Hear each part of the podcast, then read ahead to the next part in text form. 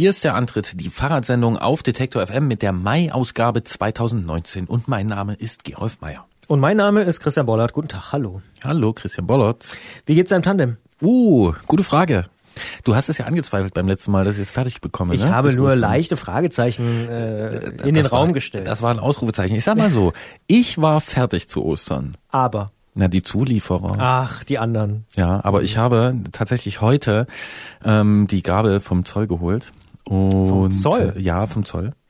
Und äh, am Wochenende, so wer auch immer will, ähm, ist äh, Hochzeit, wie man so sagt. Bauhochzeit. Nee, wie, wie hieß das? Äh, da gab's doch so einen Begriff dafür, was wir neulich mal gelernt haben. Ich habe es schon wieder vergessen. Äh, War das nicht auch Hochzeit? Ja, oder Party oder so? Zu, Ach so, Aufbauparty. Aufbauparty. Ja, ach, Aufbau, ja, die, ja, ja, Ja. äh, nee, so, so, so Aufbauhochzeit.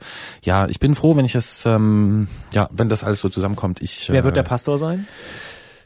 Jens Klötzer. Nee. Jens Klötzer. ähm, nee, da, ach, da möchte ich jetzt nichts zu sagen. Okay, ja, musst du ja nicht. Ja. Da wird's, Nee. zu, da wird's ihm zu privat. Okay, okay.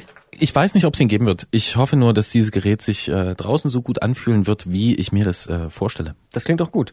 Und das heißt, du hast aber jetzt viel Stunden im Keller verbracht. Nee, ich mache sowas gar nicht im Keller. Im Garten. Nee, in der Rahmenbauwerkstatt und tatsächlich ansonsten in meinem, sag ich mal, Werkstattflur. Aber nicht draußen. Nee, noch nicht, aber das kommt ja jetzt. Ja, ja.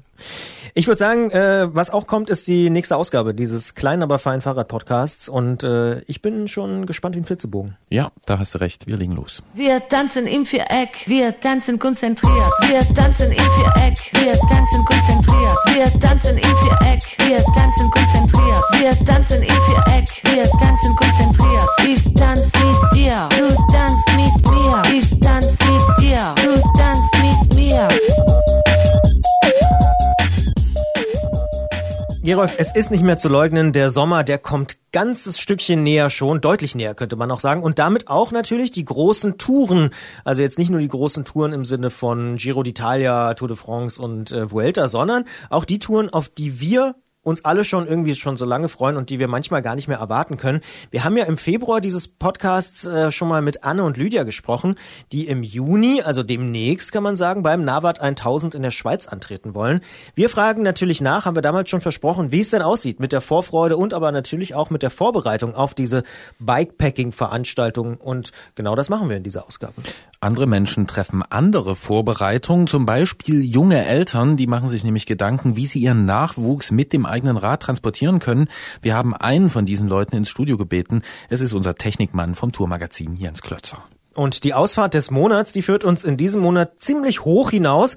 Aber da geht's nicht um Höhenmeter, sondern wir steigen mit Daria und Justus auf Tall Bikes, ein Begriff, den ich vorher auch noch nie gehört habe, und drehen quasi akustischen Runde mit ihnen. Erstmal sprechen wir aber mit Roland Huhn vom Allgemeinen Deutschen Fahrradclub ADFC über eine fahrradfreundliche Novelle der Straßenverkehrsordnung, die die Verkehrsminister der Bundesländer im April vorgeschlagen haben. Klingt erstmal ziemlich kompliziert, ist aber auch sehr interessant.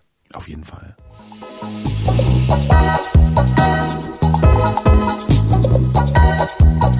you.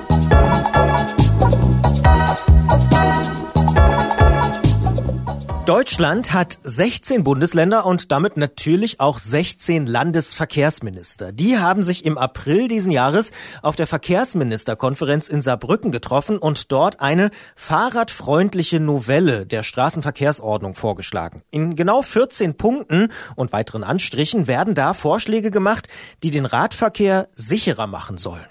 So sollen zum Beispiel Lkw zukünftig innerorts nur noch mit Schrittgeschwindigkeit nach rechts abbiegen dürfen. Einbahnstraßen in Tempo 30 Zonen sollen auch in Gegenrichtung befahren werden und ein Überholabstand von 1,50 Meter samt Fahrstreifenwechsel vorgeschrieben werden. Was von diesen und anderen Vorschlägen zu halten ist, darüber sprechen wir mit Roland Huhn, Rechtsreferent beim Allgemeinen Deutschen Fahrradclub ADFC. Hallo, Herr Huhn. Ja, schönen guten Tag, Herr Mayer. Die Verkehrsministerkonferenz, die fordert unter anderem die Aufnahme der Vision Zero in die Straßenverkehrsordnung. Ähm, was bedeutet das und wie ernst ist das zu nehmen? Ja, Vision Zero bedeutet, dass man im Verkehr keine Toten und keine Schwerverletzten haben will. Es heißt nicht keine Unfälle. Da sagt man klar, das wird sich nicht erreichen lassen. Es wird immer Unfälle geben. Aber die Vision Zero geht davon aus, dass Menschen nur begrenzt belastbar sind. Und da ist ja auch schon viel erreicht worden. Autos sind so verbessert worden, dass die Insassen nach einem Unfall mit nicht allzu hoher Geschwindigkeit nahezu unverletzt aus dem Auto steigen können. Das ist unter anderem auch dieser Vision Zero zu verdanken, die aus Schweden kommt, wo Autohersteller sitzen, die diese Technik für Autos sehr vorangetrieben haben. Im Radverkehr wird man andere Maßnahmen treffen müssen, aber es geht letztlich darum, keine Toten und Schwerverletzten im Straßenverkehr. Was bedeutet das denn dann für Radfahrer? Also was würde das konkret in der Praxis bedeuten? Das bedeutet vor allem, dass man bei jeder Maßnahme, die man trifft, schaut, wie sich das auswirkt. Sie hatten in der Anmoderation gesagt, es geht um die Sicherheit. Das ist richtig. Es geht bei den Anregungen für die Straßenverkehrsordnung aber auch um Attraktivität des Radverkehrs. Da muss man immer gucken, wenn man etwas macht, was für Radfahrer attraktiver ist, dass sich das zumindest nicht nachteilig auf die Verkehrssicherheit auswirkt. Und im besten Falle erreicht man beides auf einmal, nämlich attraktivere Verhältnisse für Radfahrer und auch mehr Sicherheit. Hm, damit ist Vision Zero aber doch so ein bisschen eher rhetorisch einzuordnen, oder? Weil wir haben ja immer noch tausende Verkehrstote. Dann ist das eher eine, sag ich mal, klingt für mich wie eine wohlwollende Zielformulierung. Ist ein Ziel, aber es ist auch ein Programm und es ist auch ein Systemansatz, dass man eben bei jeder Maßnahme schaut, welche Auswirkungen hat das. Und das ist im Verkehr bisher eben eher nicht gemacht worden. Und man kann auch nicht einfach sagen, das ist ja nur ein Programmsatz. Die Vision Zero ist mal ursprünglich vor vielen, vielen Jahren für die Arbeitswelt entwickelt worden. Und wenn man da sagen würde, wir stellen tolle Produkte her oder bauen ganz großartige Häuser, aber bei jedem Bauvorhaben werden ein oder zwei Arbeiter sterben, das können Sie doch dem Kunden nicht verkaufen. Und äh, da gab es einen anderen Ansatz, das hat in der Chemieindustrie angefangen, wo es im 19. Jahrhundert sehr viele Unfälle gab und man hat gesagt, die Arbeitsleistung darf nicht zulasten der Sicherheit der Arbeitenden gehen. Auch heute gibt es noch Arbeitsunfälle, aber sehr viel weniger. Und man weiß, die meisten Unfälle, die heute die Berufsgenossenschaften zu entschädigen haben, die entstehen nicht bei der Arbeit, auf der Arbeit, sondern auf dem Weg dorthin. Jetzt haben wir vorhin auch schon diese 14 Punkte angesprochen, die die Verkehrsminister da in Saarbrücken beschlossen haben oder vorgestellt haben. Was sind denn aus Ihrer Sicht die wichtigsten Vorschläge, die man da lesen kann? Also wenn man auf konkrete Dinge geht, die auf jeden Fall mehr Sicherheit bringen und auch ein besseres Sicherheitsgefühl für die Radfahrer, da sollten wir vielleicht auch noch drauf kommen, dann sind es Geschwindigkeitsbegrenzungen. Die Verkehrsminister gehen da etwas vorsichtig äh, ran und sagen, ja, Tempo 30 innerorts und Tempo 70 außerorts da, wo es keine Radverkehrsanlagen gibt, die notwendig sind, oder Tempo 30 dort, wo Schulwegpläne verzeichnen, dass dort äh, viele Kinder zur Schule gehen. Das ist so dieser vorsichtige Ansatz, den man bisher auch gewählt hat. Ja, vor zwei Jahren wurde ja eingeführt, im Bereich von Schulen darf Tempo 30 angeordnet werden. Es ist nämlich gar nicht so leicht, auf Hauptstraßen eine andere Geschwindigkeit als die üblichen Tempo 50 auszuschildern. Da reicht nicht der gute Wille, wir wollen Unfälle verhindern, da müssen erst Unfälle passiert sein, damit so etwas möglich ist. Und das wird erst nach und nach aufgeweicht. Wie gesagt, wir haben es bisher für den Bereich von Schulen, das ist ein sehr kleiner Bereich, das ist sogar in Metern angegeben, 300 Meter vom Schuleingang. Und wenn der Eingang der Schule gar nicht an der Hauptstraße liegt, sondern in der Nebenstraße, dann ist diese Bestimmung schon gar nicht anwendbar. Da ist also der Vorschlag, Tempo 30 zum Beispiel auf äh, Schulwegen oder beschilderte Radverkehrsrouten in der Stadt, das ist da schon ein großer Fortschritt. Ebenso wäre es dann mit Tempo 70 außerorts. Wir haben ja außerorts äh, Geschwindigkeiten bis 100 km/h, die erlaubt sind auf jeder Straße und auch da können nur immer wieder ausnahmsweise örtlich begrenzt an besonders gefährlichen Stellen Geschwindigkeitsbegrenzungen eingerichtet werden. Und das würde hier diese Regel, wo darf ich Geschwindigkeitsbegrenzung anordnen, das würde umgekehrt. Wie schätzen Sie so einen Punkt ein wie die Abbiegegeschwindigkeit äh, von Lkw beim Rechtsabbiegen? Also dass man da nur noch mit Schrittgeschwindigkeit fahren darf? Das war sogar ein Vorschlag des ADFC, der es bis in die Liste der Verkehrsminister geschafft hat.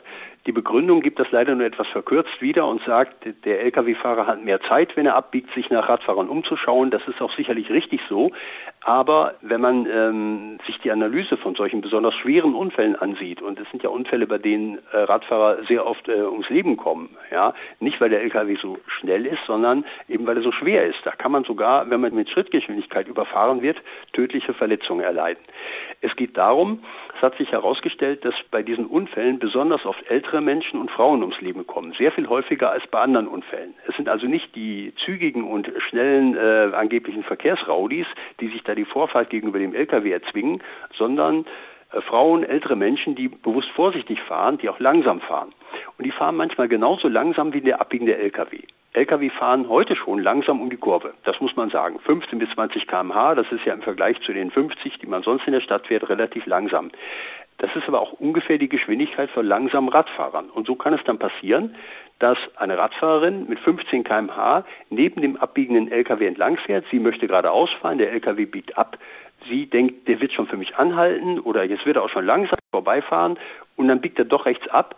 Und weil beide gleich schnell fahren und wenn sie mal in einem Bereich ist als Radfahrerin, den der Lkw-Fahrer nicht gut einsehen kann, dann kommt sie aus diesem toten Winkel auch nicht mehr heraus. Der zügig fahrende Radfahrer, der junge Mann, der schnellere, der fährt sozusagen dem Lkw-Fahrer durchs Bild und fällt dann eher auf und der Lkw-Fahrer sieht ihn und bremst ab. Aber diese gleiche Geschwindigkeit führt eben dazu, dass man äh, eher übersehen wird. Und wir schlagen vor, diese Geschwindigkeitsdifferenz äh, zu vergrößern. Radfahrer können wir nicht unbegrenzt schneller machen, aber wir können den Lkw langsamer machen. Dadurch hat der Fahrer nicht nur mehr Zeit, den Radfahrer wahrzunehmen, sondern er kann dann auch reagieren und den LKW auch innerhalb ganz kurzer Distanz ein oder zwei Meter zum Stehen bringen.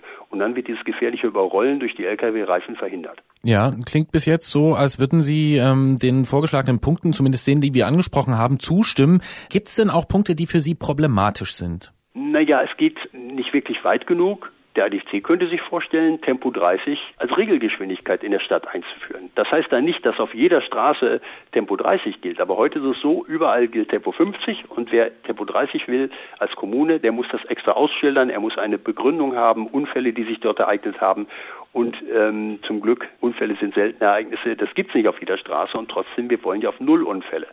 Und da würde eine Umkehrung der Regelgeschwindigkeit, also erst einmal gilt überall Tempo 30 und man kann dann, wenn man dafür eine Begründung hat, auf einzelnen Hauptstraßen Tempo 50 anordnen, das würde uns viel besser passen. Umgekehrt äh, oder ähnlich äh, dann natürlich auch außerorts, wo dann äh, 70 kmh, vielleicht auch 80 kmh die neue Regelgeschwindigkeit wären und nicht mehr 100.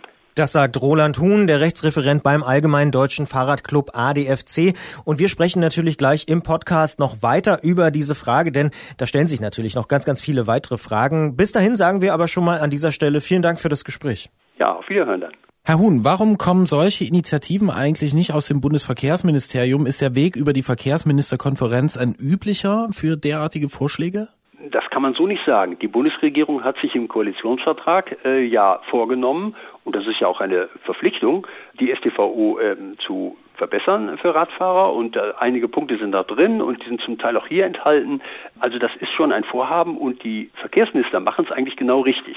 Denn das Bundesverkehrsministerium macht die Vorschriften, aber ausführen müssen sie ja die Länder und die Kommunen. Und da ist es doch schon ganz gut, wenn man Einfluss nimmt auf die kommenden Vorschriften. Das heißt, das ist schon verbindlich, was Sie da jetzt beschlossen haben? Nein, nein, das sind Wünsche und Empfehlungen. Aber ein bisschen Macht haben die Verkehrsminister auch. Nehmen wir mal an, der Bundesverkehrsminister macht eine neue fahrradfreundliche STVO, wie er sie sich vorstellt. Und er wird, hat er schon angekündigt, bis Pfingsten eigene Vorschläge vorzulegen.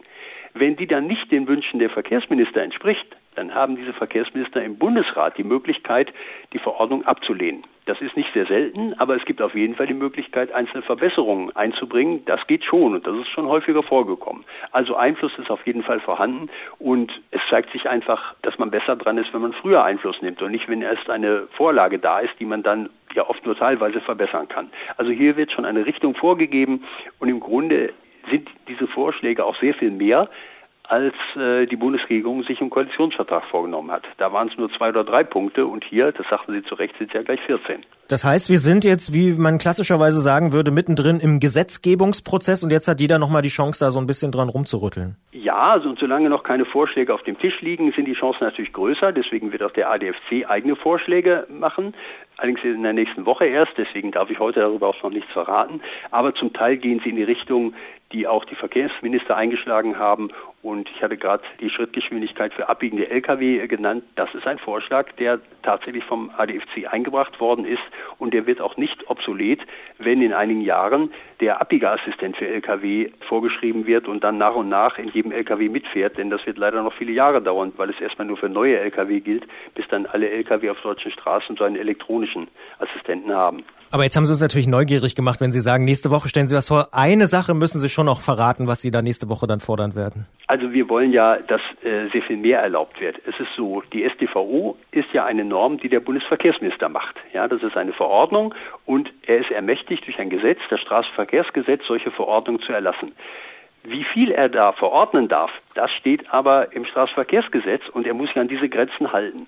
Und da meinen wir, da gibt es viel mehr Dinge, die er sinnvollerweise für den Radverkehr anordnen könnte, wenn das Gesetz ihm das erlauben würde. Und deswegen muss auch dieses Gesetz geändert werden. Das hat aber die Landesverkehrsministerkonferenz noch nicht auf dem Schirm. Sie erwähnt das zwar, dass da auch in Zukunft mal Änderungen nötig sind, aber wir meinen, dass das jetzt schon sein muss, besonders weil das Straßenverkehrsgesetz eigentlich nur zwei Gründe kennt, aus denen man ähm, den Verkehr regelt. Das ist die Sicherheit, das ist natürlich ganz wichtig, und die Leichtigkeit.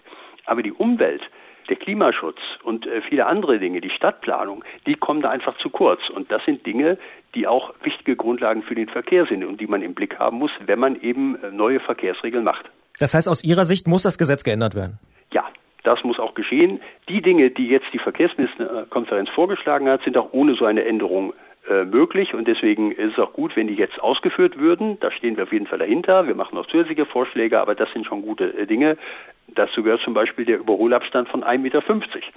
Der ist über Jahre von der Gesetzgebung erarbeitet worden. In der Straßenverkehrsordnung steht nur, es ist ein ausreichender Abstand einzuhalten. Und viele Autofahrer kennen diesen ausreichenden Abstand nicht, sind der Meinung, ein Meter reicht doch aus. Und hätte man die 1,50 Meter im Gesetz, so wie es hier vorgeschlagen wird, und dazu noch die Pflicht, auf den benachbarten Fahrstreifen auszuweichen, dann würden Radfahrer mit einem sehr viel äh, größeren Abstand überholt. Sie würden sich nicht nur sicherer fühlen, sie würden auch sicherer fahren. Und es wäre auch möglich, wenn so ein Abstand im Gesetz steht, das mal mit ordentlichen Bußgeldern auch zu bestrafen. Denn heute ist es sehr schwer, ein Bußgeld zu verhängen, wenn im Gesetz steht ausreichender Abstand. Da kann dann der Verteidiger des Autofahrers sagen, also wieso soll 1,50 Meter der ausreichende Abstand sein und äh, nicht ein Meter? Das ist zu unbestimmt. Auf der Basis könnte man dann nicht bestrafen, Herr Vorsitzender. Ja, nun ist gerade das mit dem Überholabstand ähm, was, was äh, glaube ich ganz viele Radfahrer kennen, was auch immer ähm, total nervt, wo man aber so immer das Gefühl hatte, man bohrt da wirklich ganz, ganz tiefe äh, Bretter äh, und kommt da nicht weiter und kriegt das auch nicht in die Köpfe rein. So, jetzt schlägt so ein Gremium aus 16 Landesverkehrsministern das vor und in diesem Gremium sitzen Minister, teilweise parteilos, aber ansonsten alle mit verschiedenen Parteibüchern, bis auf die AfD sind alle im Bundestag vertretenen Parteien auch dort drin in dieser Konferenz. Mit diesen dann doch, ich sag mal, weiter als gewohnt scheinenden Vorschlägen, ähm, heißt das, Radverkehrspolitik ist dann wirklich bei allen Parteien angekommen oder wie würden Sie es einordnen? Also wie genau da abgestimmt worden ist, das wissen wir nicht. Äh, diese Ergebnisse sind intern und vielleicht erfahren Sie sie mal, aber im Moment noch nicht. Aber wir wissen, diese Beschlüsse sind mit einer Mehrheit gefasst worden. Ja? Und im Grunde sind es ja gar keine parteipolitischen Themen. Das muss man ja schon sagen. Also die Verkehrssicherheit auf keinen Fall, die Radfahrerförderung.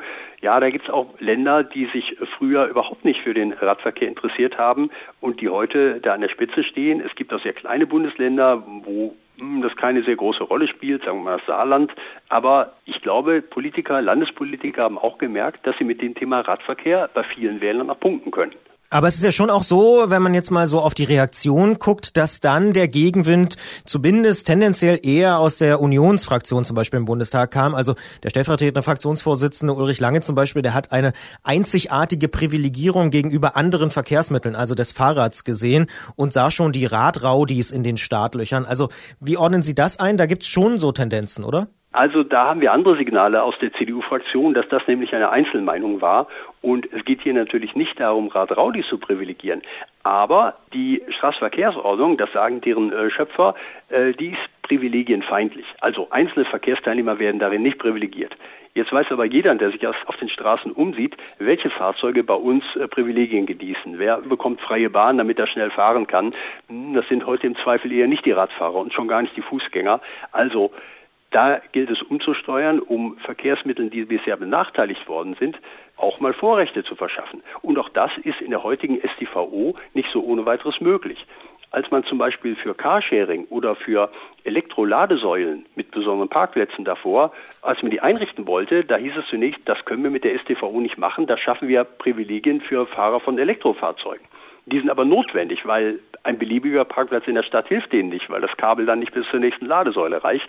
Und da musste man dann extra andere Gesetze machen, um für Carsharing Parkplätze zu schaffen oder eben dafür zu sorgen, dass zur Elektroladesäule auch ein passender Stellplatz gehört und dass die nur Elektroautos benutzen dürfen. Also so kompliziert ist das manchmal. Aber was nochmal hier die CDU-Fraktion angeht, also mh, der Koalitionsvertrag ist bekanntlich von den Regierungsfraktionen äh, geschlossen worden. Da gehört die CDU mit dazu und die hat sich verpflichtet, die STVO fahrradfreundlicher zu gestalten. Und der Minister auch aus der CDU-CSU-Fraktion hat auch bereits seine Vorschläge angekündigt. Wir kennen sie noch nicht genau, aber ich bin sicher, dass sich da einiges von dem, was die Verkehrsminister fordern, die Landesverkehrsminister äh, wünschen, auch drin wiederfinden wird. So, Herr Huhn, jetzt haben Sie uns das alles so schön geduldig erklärt und es ist auch ein kompliziertes Thema und dafür wollen wir Sie jetzt belohnen. Wir stellen uns jetzt mal vor, Sie können sich genau eine neue Regel im Bereich Radverkehr, Straßenverkehr aussuchen, die umgesetzt wird. Einfach mal so gesponnen. Welche wäre das denn? Na, dann wäre es doch nicht so sehr die StVO, sondern in den übergeordneten Gesetzen, die einfach den Kommunen, die etwas erreichen möchten, mehr Möglichkeiten gibt, anstatt zu gucken, wo haben wir Unfälle und genau an der Stelle machen wir etwas. Das ist nämlich alles nur Flickwerk. Es geht letztlich darum, in der ganzen Stadt ein Radverkehrsnetz äh, zu schaffen, das nicht nur Sicherheit bietet, sondern Radfahren auch attraktiv macht. Da müsste man dann die Stadtplanung und die Verkehrsplanung äh, verbinden. Die Stadt würde ein Konzept machen äh, für den Radverkehr, würde sagen, hier und da und dort, da sind Lücken zu schließen, da brauchen wir Radverkehrsanlagen. Und unabhängig davon, wie ihr das rechtlich hinkriegt, wir wollen die und damit habt ihr, liebe Straßenverkehrsämter, die Möglichkeit, das, was dort gebraucht wird, auch zu beschildern. Heute ist es so, man hat eine Lücke, aber wenn sich da nicht genug Unfälle ereignet haben, dann wird es da eben keinen Radweg geben unter Umständen und nicht weitergehen. Die Verkehrsministerkonferenz hat im April in Saarbrücken Vorschläge für eine fahrradfreundliche Novellierung der Straßenverkehrsordnung gemacht. Ich glaube, wir haben jetzt in den letzten Minuten viel darüber gelernt, wie das so funktionieren kann und haben auch gelernt, dass der ADFC doch das gerne richtig im Gesetz ändern möchte und da im Mai auch nochmal darüber trommeln wird. Wir beobachten das natürlich, gucken, was im Mai passiert. Gibt es ja auch noch eine große Konferenz beispielsweise. Sagen an dieser Stelle aber auf jeden Fall schon mal Danke an Roland Huhn, den Rechtsreferent beim ADFC, dem Allgemeinen Deutschen Fahrradclub und sagen Danke fürs Gespräch. Gespräch. Gerne, Maja. Wiederhören. Danke, Herr Huden. Uh, chillin', laying in the cut though, easy. Trying to see what up though, Brooklyn, home of the cut though, notorious. Y'all know how the rest go sleeping. One eye open, too smart cause I'm always scoping, watching. Seeing how these lames look, lazy. This how you get your frame took, money. I got money. Money. Da sind doch einige interessante Punkte dabei und wie es aussieht, gibt es demnächst dann noch weitere Vorschläge aus anderen Richtungen. Ja, da wird wohl im Mai noch was kommen. Das haben wir ja gerade in dem Gespräch schon sehr deutlich rausgehört. Ja. ja, wobei mir auch bei, wenn wir über Radwege und sowas sprechen, dass zurzeit immer mehr bewusst wird und ich das mehr sehe, wie schlecht die einfach in vielen Fällen sind. Also da kann man dann auch erstmal nur hoffen, dass die Umsetzung dementsprechend stattfindet. Und es gibt ja immer auch die Fraktion, die sich Radwegen eigentlich sehr gerne verwehrt. Ja, das stimmt, obwohl ich gerade da diese Woche einen längeren Text gelesen habe zu einer wissenschaftlichen Untersuchung, die wohl rausgefunden hat, dass äh, so baulich getrennte Radwege doch angeblich besser sind und sicherer. Das ist vielleicht echt nochmal ein Thema für eine eigene Ausgabe. Fast. Du meintest wahrscheinlich Protected Bike Lanes. Yes. Ja, und das sind ja anders baulich getrennte. Ja, das sind ja, ja nicht die äh, verschiedenen Hochbordradwege, sondern das sind die, die irgendwie mit Plastikpollern oder Blumenkübeln ja. oder sonst irgendwas da abgetrennt sind. Es gibt dann auch noch die Vehicular Cyclists, die also sich selbst als Vehikel begreifen und die sagen, ich möchte einfach im Verkehr mitschwimmen. Das finde ich eigentlich die attraktivste Variante persönlich, aber, und diesen Einwand, den kann ich auch sehr, sehr gut nachvollziehen, Vehicular Cyclists sind Leute, die sich wirklich ähm, im Verkehr, sag mal, behaupten können oder die dieses Gefühl haben. Und das ist halt vor allen Dingen nichts für die, die zögerlich sind und die sowieso schon einen ziemlich großen Respekt haben. Und wenn es um irgendwas geht, dann ja wohl auch darum, neue Leute aufs Rad zu bekommen. Eine Möglichkeit ist natürlich auch einfach dahin zu gehen, wo es gar keine Autos beispielsweise gibt. Das machen nämlich die beiden Frauen, die wir begleiten, Anne und Lydia, quasi abseits des Straßenverkehrs und auch gar nicht mal in Deutschland. Im Juni geht's in die Schweiz und wir fahren mit ihnen einfach ein Stück mit oder besser ein Stück voraus.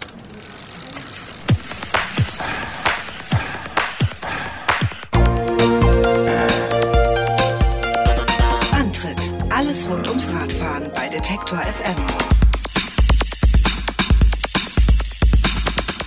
Im Februar haben wir hier im Antritt auf Detektor FM schon über den Sommer gesprochen und der kommt inzwischen auch merklich näher.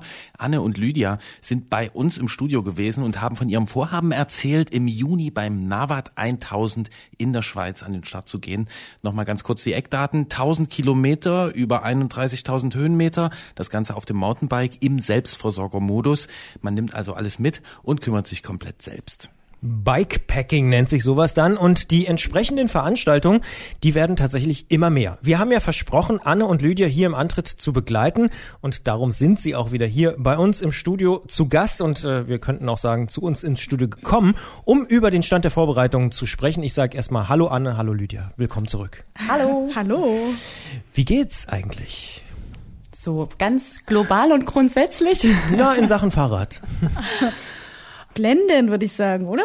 Eigentlich ganz so. gut. Ja. Also auf jeden Fall immer besser. Je näher dieses Event rückt, desto besser geht's uns natürlich. Oder ich sag mal, es ist vielleicht zweigeteilt. Also von der Fitness her wird's immer besser, aber von dem Respektlevel her, das hat zwischendurch auch schon mal Ausschläge nach oben gehabt. Das heißt, das steigt? Absolut. Stetig steigen. Also klar, es wäre auch absurd, wenn man bei 1000 Kilometern durch die Schweizer Alpen und über 30.000 Höhenmeter nicht zwischendurch auch mal Angst bekommen würde, was man sich da eigentlich vorgenommen hat. Ich erkenne Parallelen, also gute Laune und viel Respekt und trotzdem aber gute Laune. Und ähm, im Februar haben wir auch festgestellt, dass ihr gar keinen strikten Trainingsplan habt.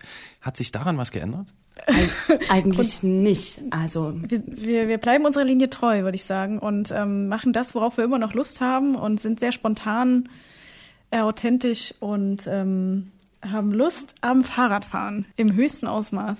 Also es gibt auch jetzt keinen Trainingsplan. Ich für meinen Teil versuche schon die Minuten und die Tage, die frei sind, auch zum Fahrradfahren zu nutzen.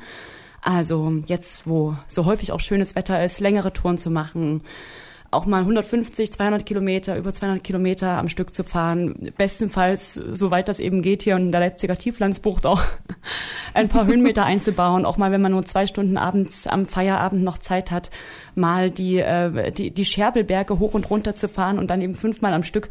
Aber das eben nicht nach einem strengen Plan, sondern trotzdem so, wie ich gerade lustig bin. Ja, apropos, ist noch eine halbe Stunde hell.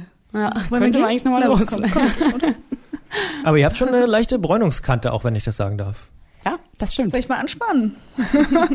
Das ist jetzt Radio für die Augen. Also man kann sich vorstellen, eine halbe Stunde ist noch hell, eine Bräunungskante oder mehrere Bräunungskanten sind auch da. Christian hat vorsorglich den langen Pullover angezogen. Und ähm, ihr seid aber nicht nur abends in den Abendstunden gefahren, sondern ich habe da auch was gehört von so einer Tour von Leipzig nach Prag. Und die muss wohl doch relativ abenteuerlich gewesen sein. Was ist denn da passiert? Uha.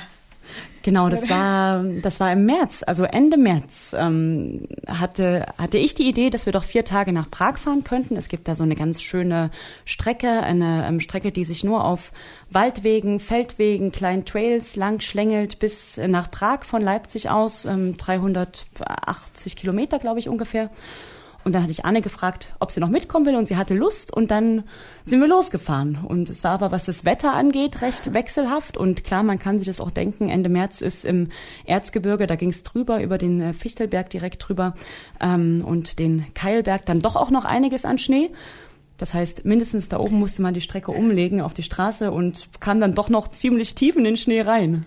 Also es ist nicht so, dass wir äh, einiges an Schnee hatten, sondern wir hatten tatsächlich gesperrte Wege. Sehr, sehr witzige Erlebnisse, sehr, sehr witzige Fotos entstanden, ähm, äh, auf drei Meter hohen Schneebergen gestanden und mit unseren leicht bekleideten Bibs und Kurzarm-Trikots bibbernderweise oben irgendwo auf irgendwelchen Schneefelsen zu stehen. Das war schon ähm, eine kleine Herausforderung. Aber wir haben uns wacker geschlagen. Ich hatte am Ende, glaube ich, fast alle Klamotten von Lydia an. Was hatte dann Lydia an? Och, Nichts? die fr- friert einfach nicht. So, och, mir ist, mi- mich fröstelt's ein bisschen, aber ich glaube, ich bin da so ein bisschen mehr anfällig bei Kälte. Aber wir haben uns sehr, sehr gut ergänzt, ja. Hm. Habt ihr dabei was gelernt für die Tour jetzt demnächst? Also wird Lydia einfach deine Sachen dann mitnehmen? Klar, das haben wir schon geklärt. Ich habe auch schon so ein Warndreieck bestellt, das bekommt sie dann auf dem Rücken und fährt dann äh, immer äh, vorsorglich hinter mir. Nein, jetzt artet es ein bisschen aus. Also wir, ähm, jeder hat sein eigenes Equipment und ähm, ich werde definitiv auch mich äh, besser auf Kälte einstellen. Aber wir fahren ja auch nicht an die Südsee. Aber es war auf jeden Fall gut, finde ich auch, dass man nochmal ähm, testen konnte, wie man so zusammen funktioniert. Wer so was mitbringt an, an Stärken oder auch an, an Schwächen und wie sich das ergänzt. Und ich hatte den Eindruck, dass sich das ganz gut ergänzt. Dass wenn einer ähm, besser mit, mit schlechtem Wetter klar, klarkommt, kommt ähm, die andere besser mit ähm, schwierigeren Trails klar oder mit steileren Anstiegen. Und ich glaube, da ähm, können wir ganz gut irgendwie voneinander lernen oder aufeinander aufpassen. Das war mhm. so mein Eindruck. Mhm. Immer noch gut drauf, immer noch entspannt und immer noch voller Vorfreude. Lydia Jacobi und Anne Schulze sind quasi auf dem Weg zum Nabat 1000 in der Schweiz. Ähm, dabei machen sie noch mal einen kurzen Zwischenstopp hier bei uns im Studio äh, beim Antritt auf Detektor FM und wir reden natürlich noch weiter, bevor wir die beiden dann äh, in das und auf das Abenteuer entlassen. Sagen aber an dieser Stelle schon vielen Dank. Gerne. Ja, vielen Dank euch. Lydia, das, was du eben gesagt hast, das kam ja auch schon im letzten Gespräch vor, dass du gesagt hast, wir können uns eigentlich ziemlich gut aufeinander einstellen. Das wirkt jetzt für mich so, als hätte sich das da zwischen Fichtelberg und Keilberg ähm, bestätigt. Wie ist es denn mit der Ausrüstung? Hat da irgendwas nicht funktioniert oder müsst ihr noch irgendwie nachjustieren oder müsst ihr noch irgendwas anschaffen oder ist das auch schon alles klar? Also grundsätzlich ist das äh, das Setup steht. Ähm, wir werden eine Equipmentliste erstellen, damit wir nicht doppelt und dreifach ähm, Sachen dabei haben, sondern uns ergänzen, denn wir haben ja vor, zusammenzufahren. Und ähm, gefehlt hat in dem Sinne auf der Tour, also tatsächlich bei mir, ähm, ja, ich war nicht auf die Kälte ausgelegt, explizit auf den Prag-Trip, aber ähm, das wird sich definitiv ändern, wenn wir durch die Schweiz fahren. Ja, und wir machen ja solche Touren auch nicht zum ersten Mal. Das sollte man vielleicht noch in Ergänzung zu der mhm. ersten Sendung sagen, dass wir ja schon diverse ähm, Bikepacking-Trips auch auf dem Mountainbike oder auf dem Crosser gemacht haben.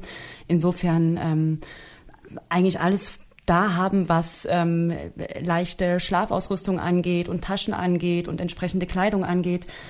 Was ich jetzt noch für meinen Teil tue, ist, dass ich mir eine Federgabel von äh, einem Freund ausleihe, denn ich fahre bisher mit einem ähm, mit einem Hardtail Mountainbike und über 1000 Kilometer auf womöglich teilweise recht gerolligen Trails ist es dann doch noch ein bisschen komfortabler mit einer Federgabel.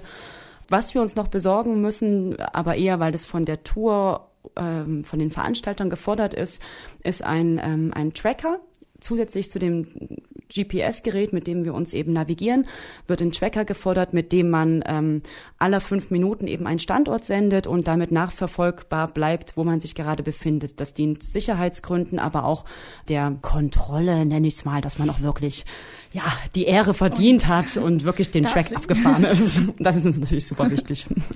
Habt ihr sowas schon mal benutzt? Also habt ihr es in anderen Rennen schon mal gehabt, so ein Tracker? Also ich habe das noch nie praktisch selber auch verwendet. Ich kann von meinem Teil sagen, ich habe es noch nie verwendet. Mm, das wird das erste Mal sein, und ähm, aber ich würde mich jetzt auch nicht dagegen wehren. Also ich finde es eigentlich eher sehr, sehr, sehr, sehr sinnig, auch in dem Gelände das dabei zu haben. Hm neben dem, dass es lustig klingt, dass ich nehme einen Trecker mit. Ähm, äh, mein, mein Trucker. Tracker meine ich natürlich. genau. Äh, nein, noch, ich habe ne? das jetzt extra so ausgesprochen, ihr nicht. Aber äh, neben dem, dass es lustig klingt, ist es ja auch quasi so die Voraussetzung für die Nebensportart neben dem Bikepacking. Das ist dann das sogenannte Dot-Watching, dass mhm. man also Leute, die als kleine Punkte sich über eine Landkarte bewegen, äh, beobachtet, die alle so einen äh, Tracker angeschaltet haben.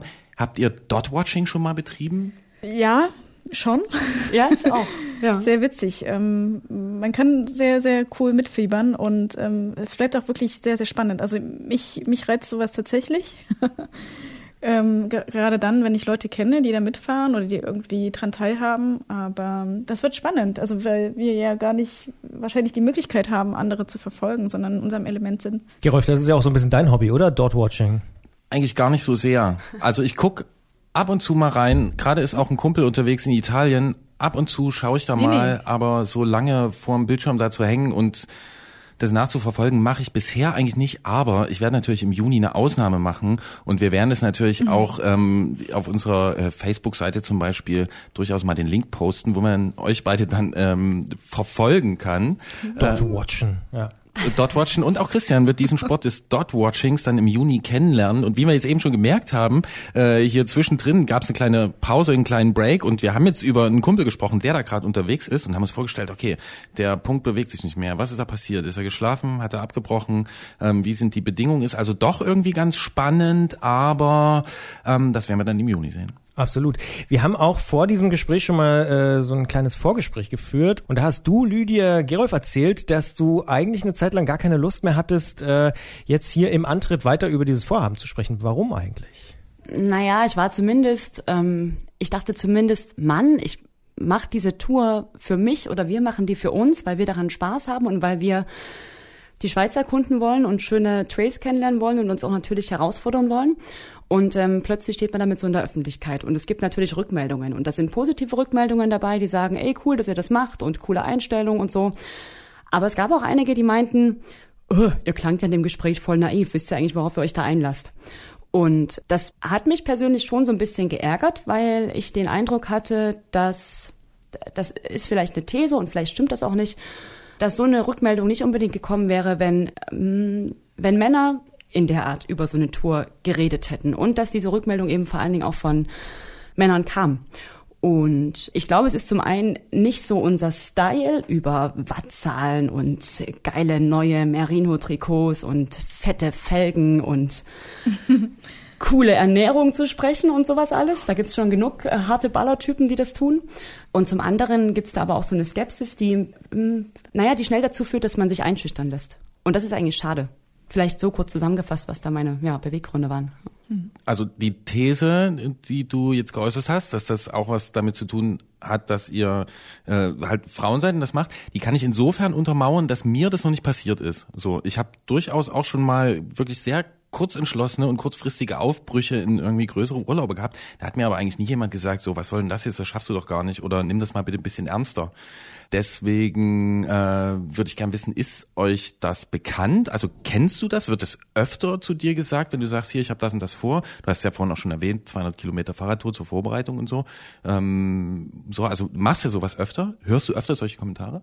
Hm, weiß ich gerade nicht so genau, denn also mir fallen jetzt zumindest keine so konkreten Beispiele ein wie in dem Fall. Vielleicht, weil sie zu lange zurückliegen, vielleicht, weil man es auch überhört, weil es vorkommt und man das aber so gewohnt ist oder ähm, weil man sich zum Glück eigentlich auch in Kreisen bewegt, wo das normalerweise keine Rolle mehr spielt oder wo es natürlich auch gewünscht ist und, und ähm, akzeptiert und toleriert und gewollt ist, dass Frauen natürlich genauso mit Fahrrad fahren, wie das Männer tun. Ich weiß nicht, ob das dir, Anne, da schon mal anders ging oder ähnlich ging oder also ich kann mich jetzt persönlich nicht dran erinnern, dass jemand äh, irgendwelche Dinge angezweifelt hätte, die ich nicht schaffen könnte. Also in Bezug auf irgendeine sportliche Leistung oder ich bin da vielleicht einfach, mir ist das vollkommen boogie, was andere denken, weil ich weiß, was ich kann und vielleicht ist mir egal, was, ob das andere genauso sehen oder nicht. Ähm, deswegen denke ich da gar nicht erst weiter und ähm, wir machen unser Ding und ob wir nun ähm, 30.000 oder 20.000 Höhenmeter fahren oder nur 800 oder 1.000 Kilometer schaffen, das ist eigentlich am Ende irrelevant. Ist dann mhm. vielleicht tatsächlich der Podcast, also Antritt, auch einfach ein Beschleuniger, weil das eben Zehntausende Menschen hören und nicht nur die, mhm. weiß ich nicht, 50, mhm. die man so kennt? Ein Beschleuniger für unsere Entscheidung oder für... Nee, für diese Reaktion, also dass eben mehr Leute dann sich melden, die man normalerweise eben das mit Sicherheit, ja. ja. Mhm. Dazu muss ich aber auch sagen, dass ähm, ich schon einige Reaktionen auf dieses Gespräch bekommen habe und die waren aber alle ausnehmend positiv.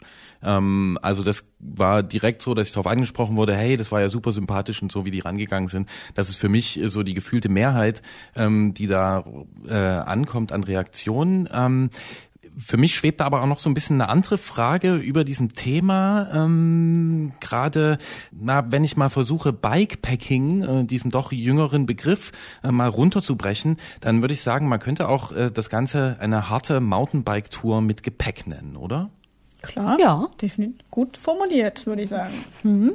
Ja, und dann frage ich mich jetzt, so eine Tour, die mache ich ja im Urlaub, ähm, warum sollte ich die eigentlich als Rennen gestalten und mich dann so rennmäßig und voller Ernst darauf vorbereiten? Also es ist doch schließlich Urlaub. Man kann natürlich mit verschiedenen Ansprüchen daran gehen und das eine ist genauso in Ordnung, wie das andere in Ordnung ist. Also wenn Leute das als Rennen fahren wollen und da ihre persönliche Bestleistungen aufstellen wollen, dann sollen sie das gerne machen. Und genauso, finde ich, kann man aber auch anders rangehen und sagen, ey, ich nehme mir dafür Urlaub und ich will es auch so ein bisschen genießen. Definitiv, ja. Rennen bedeutet ja auch nicht immer ähm, Wettlauf gegen die Zeit, sondern auch mal ähm, sich selber auszutesten und ähm, vielleicht mal seine eigene Grenze zu verschieben, zu schauen, wie weit geht es denn jetzt. Und äh, Genuss gehört natürlich auf jeden Fall dazu. Oder? Ja, ja, ja. So ist das. Eigene Grenzen verschieben ist vielleicht auch ein schönes Stichwort, weil ihr habt es vorhin ganz am Anfang schon erzählt, so ein bisschen, dass ihr äh, einen wachsenden Respekt habt vor der Herausforderung. Wie geht ihr denn damit um? Also wachst ihr einfach mit oder wie, wie, wie macht ihr das? Ich kann von mir sagen, eigentlich steigt nur meine Vorfreude. Es ist jetzt nicht so, dass ich mich äh, fürchte oder immer mehr Angst bekomme davor, sondern ich denke, oh cool, es wird jetzt immer, immer wärmer, der, die Zeit rückt immer näher und bald geht's los und ähm, wir können dann jetzt endlich mal das Mountainbike bewegen und nicht immer nur diese Schmalspurreifen durch die Tieflandsbucht. Ich hatte zwischendurch mal so einen Moment, wo ich, ähm, wo ich Respekt davor oder wo die Respektkurve nach oben ging, ähm, als ich mir nicht mehr sicher war, ähm, aufgrund von Gesprächen, wie die Trails so beschaffen sind oder wie die Strecken beschaffen sind, wo ich dann dachte, okay, hochalpines Gelände, wie technisch wird es? Ähm, wenn ich dann so extrem verblockte Trails äh, im Geröll mit Gepäck fahre, dann ist das schon nochmal was anderes als also 30.000 Höhenmeter sind auch sowas anderes, aber das wäre noch anderser. Und ähm, dann hat mir das schon ähm, ähm, Respekt eingeflößt und dann habe ich aber angefangen, mir einfach ungefähr alle Videos anzuschauen, die es bei YouTube gibt zur Navat vom letzten Jahr.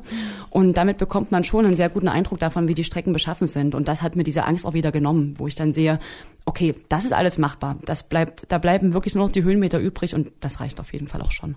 Wir sehen, Bikepacking ist ein durch und durch digitaler Sport, denn äh, Dot-Watching, YouTube, äh, wie sagt man, ähm, bingen und ähm, äh, und äh, GPS abhängig ist man ja bei der Sache auch. Finde ich auch einen ganz interessanten Aspekt, dass man so ein Naturerlebnis hat, aber basierend auf äh, schon ziemlich viel Technik und so Satelliten und so, die da oben rumfliegen.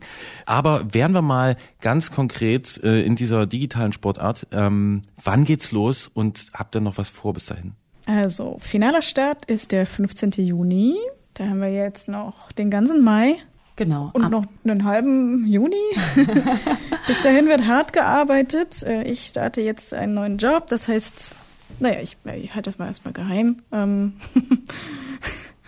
ähm, und bis dahin, ne? Wir Dann- fahren Fahrrad. Am 14. Juni packen wir unsere Fahrräder ins Auto, fahren da runter. Ja, wir fahren vielleicht ein, zwei Tage eher. Oder so, vielleicht würd noch ich einen Tag sagen. ne? eher, genau. Ähm, ich esse vorher noch ganz viele Eier, damit die Muskeln wachsen und dann muss es laufen. Jetzt bekomme jetzt kommt wieder so einen naiven, äh, ich irrsinnigen. Charakter. Das mach ich extra, Genau. ja. Ich setze dir auch während der Autofahrt direkt die äh, Warnleuchte auf den Kopf, damit wir auch wirklich gesehen werden. Die habe ich übrigens bestellt für dich. Die kommt oben auf deinen Helm. Sehr gut. Nee, und dann wird natürlich noch die Federgabel eingebaut, dann ähm, wird das nochmal alles getestet, auch mit Ausrüstung vielleicht nochmal eine etwas längere Strecke fahren. Ähm, dann wird sowieso noch so viel Fahrrad gefahren, wie geht vorher und dann, naja, ist die Zeit auch schon ran. Man muss ja doch auch alles Genau. noch so neben dem normalen Alltag mit eintakten. Ja, unsere beiden Bikes, unsere Mountainbikes bekommen nochmal einen Rundum-Setup. Also einen ähm, Check-up, nicht Setup. Das, das Setup steht ja, ähm, genau, bevor es dann losgeht, wird dann nochmal alles durchgecheckt und aufgefrischt. Wir starten alles nochmal aus mit eventuellen Ersatzteilen, die wir eventuell abbrechen oder verschleißen könnten und dann ähm, geht die Reise los. Habt ihr schon einen Termin gemacht für das Liste schreiben, weil ihr das vorhin auch schon so erwähnt habt, dass ihr zusammen eine gemeinsame Liste noch schreiben werdet oder macht ihr das auch digital? nee, das machen wir schon live. Das machen wir dann live, aber da gibt's noch keinen Termin. Das Mit den Nudeln zusammen machen wir das. Genau. genau, wir essen Nudeln und Tomatensauce und dazu wird eine Liste geschrieben. Ja, und das Wichtigste ist natürlich das mit den Eiern essen. Ähm, nee, obwohl das ist wahrscheinlich auch Quatsch. ähm, Das hilft. Wie mache ich? Ach so, Ich habe das auch gehört. oh, das klang zu schön. Ah ja. Kannst du drin lassen. Wie mache Muss ich ich? ein bisschen lustig machen über diese ganzen Ja, ja, natürlich. Ja, harten Sportochsen. ja.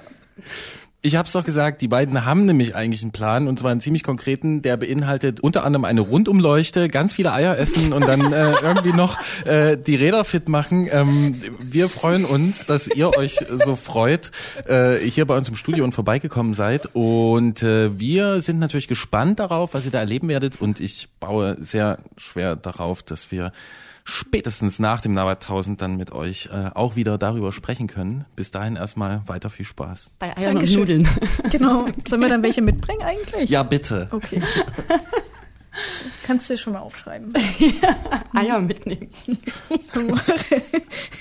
Bon ja, danke Courage. euch auch, hat Spaß gemacht.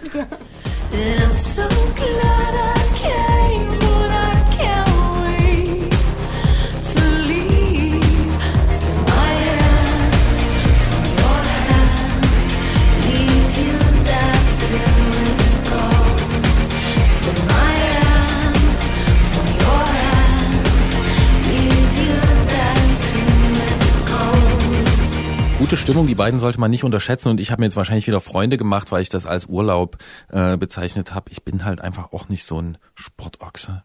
Naja. Wir bleiben auf jeden Fall dran und ich bin wirklich gespannt, was Sie erzählen, wenn Sie wieder da sind. Na, das sowieso. Und einer ist dann ja auch äh, wieder hier gewesen bei uns und ist das jetzt, wie wir es schon erwähnt haben, äh, wahrscheinlich immer. Wir hoffen es, denn äh, das macht das Gespräch auch nochmal lockerer und einfacher für uns und es ist natürlich Jens Klötzer.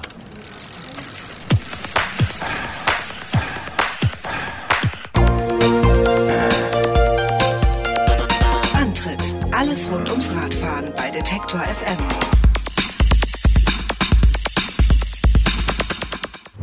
Klingeln bei Klötzer. Die Technikfrage beim Antritt auf Detektor FM. Das Leben unseres Technikexperten Jens Klötzer hat sich geändert. Er ist Vater geworden, das haben wir schon in der vergangenen Ausgabe gesagt und bedanken uns hier stellvertretend auch für die Glückwünsche, die daraufhin ausgesprochen worden sind. Für manch einen Hörer ist das auch ein Anstoß, uns Technikfragen zu stellen, so wie Christian aus Hannover es getan hat. Die ausführliche Mail zum Thema Anhänger und Co. können wir hier an dieser Stelle natürlich nicht in voller Tiefe bearbeiten, aber wir nehmen sie mal als Anlass, um mit Jens genau darüber zu sprechen. Kleinkindbeförderung auf oder mit dem Fahrrad, das könnte auch schon fast ein Titel eines Gesetzes sein.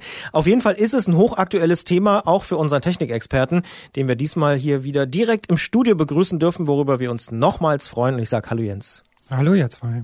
Eure Tochter, die ist jetzt fünf Wochen alt. Wir haben es äh, beim letzten Mal schon gehört, dass du Papa geworden bist. Da kann man sich schon mal Gedanken darüber machen, wie das Kind denn irgendwann per Fahrrad transportiert werden könnte. Machst du das denn und wie ist der aktuelle Stand deiner Überlegungen? Ähm, ja klar machen wir das. Also als Fahrradbegeisterter Vater will man seine Tochter natürlich so schnell und so intensiv wie möglich ans eigene Hobby ranführen. Und ähm, ja, wir sind so weit, dass wir uns für die Transportart schon entschieden haben, beziehungsweise stand auch schon vorher fest. Das genaue Modell, da sind wir uns jetzt noch nicht zu 100 Prozent sicher, aber ich sag mal zu 90 Prozent. Ich sage erstmal schon hier Vorsicht, dass du nicht zum Eislaufpapa wirst.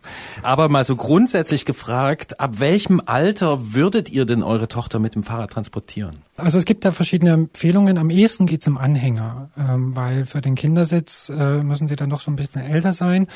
Und äh, da gibt's so ein paar Empfehlungen. Eine vorsichtige Empfehlung ist so ab zehn Monate, zwölf Monate, weil dann so der Halteapparat und die Muskulatur so weit ausgebildet ist, dass das Kind definitiv keine Schäden mehr nimmt. Ich kenne aber auch aus dem Kollegenkreis Leute, die die schon mit wenigen Tagen mitgenommen haben, wo es jetzt auch offensichtlich keine Schäden hinterlassen hat.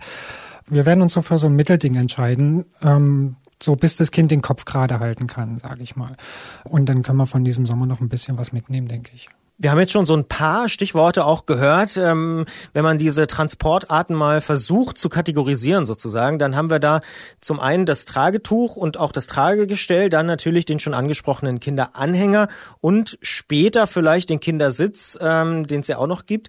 Wenn man das jetzt so durchgeht, sind das einfach Arten, die nebeneinander existieren oder die vielleicht sinnvollerweise hintereinander zeitlich abgefolgt sind? Also wie würdest du das einschätzen? Ich würde es so einschätzen, dass die nebeneinander existieren.